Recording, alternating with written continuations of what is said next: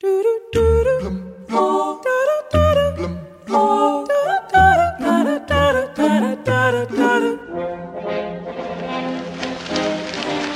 whoever finds this note, I have been imprisoned by my father, who wishes me to marry against my will. Please, please, please come and rescue me.